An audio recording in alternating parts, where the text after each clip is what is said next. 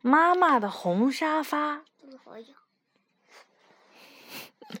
这个是美国的薇拉威廉斯画的，然后也是他写的一本绘本，荣获了美国的凯迪克大奖的金奖。这本书呢，献给辛劳的妈妈以及孝顺的孩子。我的妈妈在蓝车餐馆工作，我常在放学后去找她。餐馆老板乔阿姨让我在那里打工，我会清洗装盐和装胡椒的小瓶子，也帮忙装西红柿酱。有一次，我还削完了所有用来煮汤的洋葱。乔阿姨总是说：“做得好，小丫头。”然后付我工钱。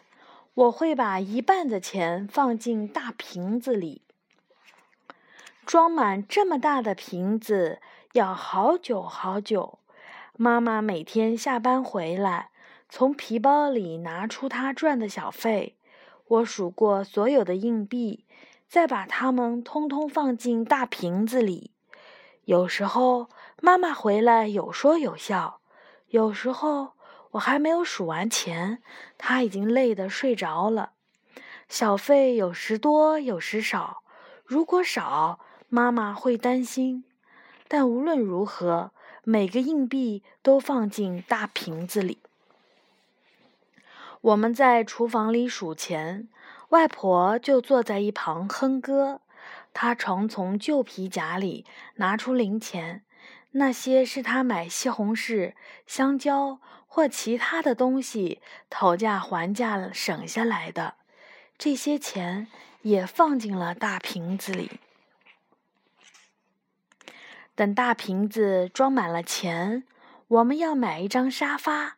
是的，买一张漂亮、柔软、又大又舒服的沙发，还要套着布满玫瑰花图案的绒布套。我们希望有一张全世界最漂最棒的沙发，因为我们的旧沙发被烧掉了。一场大火把我们的椅子、沙发，所有的东西全烧光了。回想起来，事情像是刚发生过一样。那天，妈妈带我去买新鞋，我买了凉鞋，妈妈买了高跟鞋。我们下了公交车，往家的方向走，一路欣赏路旁的郁金香。妈妈说她喜欢红色的花，我说我喜欢黄色的花。我们慢慢的散步回家，家门口停了两辆消防车，浓浓的烟和又高又红的火焰从屋顶冒出来，好多邻居围在旁边看。妈妈拉起我的手往前跑，大姨夫看到我们跑过来，妈妈和我同时大叫：“妈妈呢？外婆呢？”大姨妈向我们挥手，高声喊道：“在这儿，她在这儿，她很安全，别担心。”外婆没事儿，我们找了好久才找到我们的猫，它也没事儿。可是房子里的东西全部都烧光了，房子一片焦黑。我们先借住在大姨妈家里，然后搬进了楼下的公寓。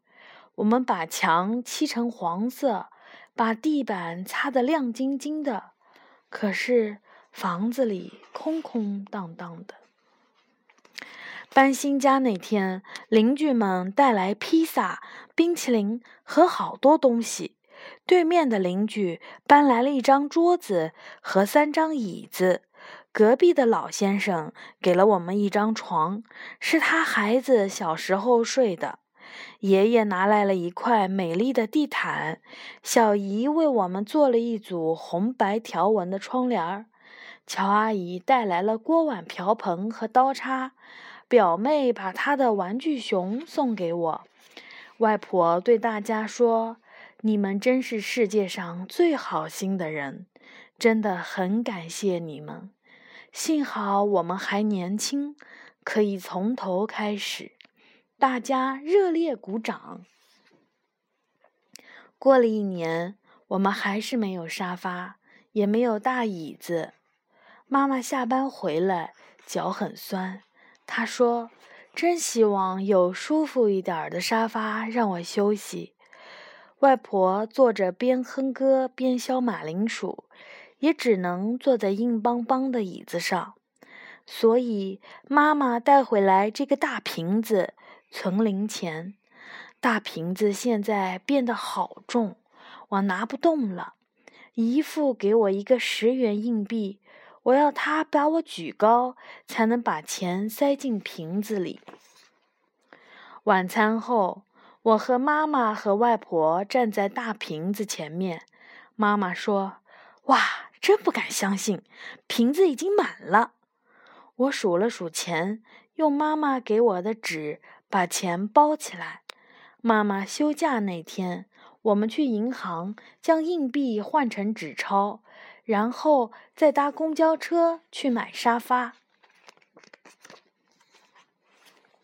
我们逛了四家家具店，试坐了许多沙发，有大的、小的、高的、矮的、软的、硬的。外婆说，她好像是童话故事里三只熊里的小女孩，坐了这么多种沙发。最后，我们终于找到了梦想中的沙发。而且有足够的钱可以买它。我们打电话给大姨妈和大姨夫，他们立刻开卡车来接我们和沙发回家。他们知道我们等不及店家送货了。他们最喜欢的那个沙发在哪里呀？你看到了吗？它在哪儿啊？是的。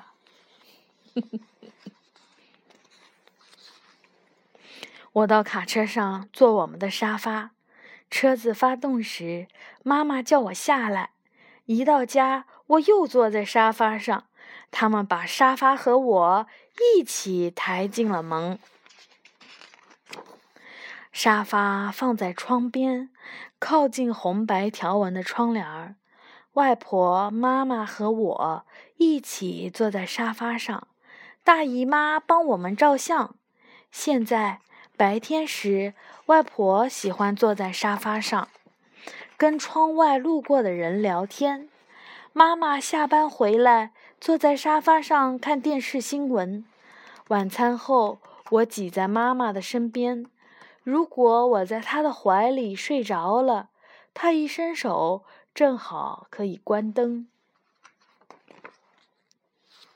啊，这是一张那张。他们刚买沙发的照片，是不是啊？好，故事说完喽。来啊来啊来啊！